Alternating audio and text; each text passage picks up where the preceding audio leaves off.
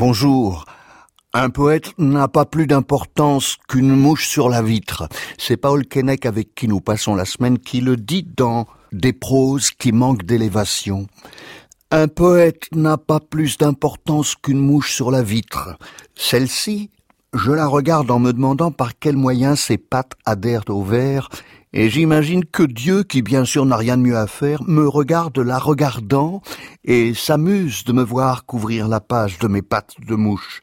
Pattes de mouche contre la dépression. Voici le monde, voici l'histoire, l'effort humain, la présomption d'innocence. Voici les chefs abandonnés sur les étagères de la nuit. Personnages. Il y a les personnages de romans, on connaît moins les personnages de poésie. Installés au coin du feu, ils battent la mesure en écoutant les Kinderzennen. Quand se lèvent les appels au meurtre, ils sautent sur leurs deux pieds et répondent présent. Il faut de la force d'âme pour repousser la tentation. Un vent furieux souffle sur les langues d'État, elles tournent comme des roues dentées, rouées comme les vieux séducteurs. C'est pourquoi, à la seule pensée de devenir personnage de poésie, je prends mes pinceaux et je peins des natures mortes. C'est qu'on finirait par se méfier des femmes au sein nu guidant le peuple. Paul Keinec, l'homme des côtes bretonnes et sa cent ans, sans ses tristesses à hurlevent.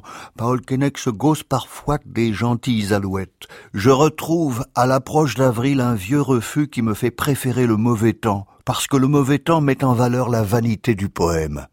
Je l'entoure de tout ce qui est bête à pleurer, et je ne pleure pas.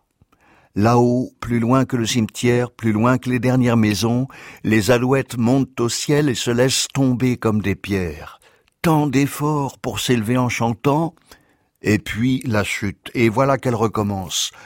L'homme n'est pas le seul animal bizarre au monde, et il faudrait, par-dessus le marché, imaginer l'alouette heureuse. Les immortels. Les immortels sont des mortels qui vaquent à leurs affaires. Hier, j'ai rencontré un immortel au bord de l'étang. Nous avons parlé de tout, sauf de poésie. Cesser d'écrire, dit-il, est facile, plus facile que de s'arrêter de fumer.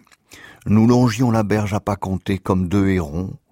Quand il m'a demandé comment je vais, j'ai compris qu'il voulait sincèrement savoir comment je vais, et j'ai préféré répondre à côté, de crainte d'être amené à parler de vous. Personne ne vous connaît plus aujourd'hui.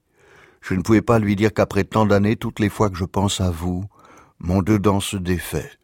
Des paroles imprononçables à la croisée des chemins, nous nous sommes séparés, chacun vers son île déserte. Réalisme et réel, juste un morceau. Le réalisme est fait pour les chiens. En effet, leur vision en tunnel s'élargit par la truffe, toujours portée en avant, et toute l'urine, tous les excréments se changent en parfum d'Arabie.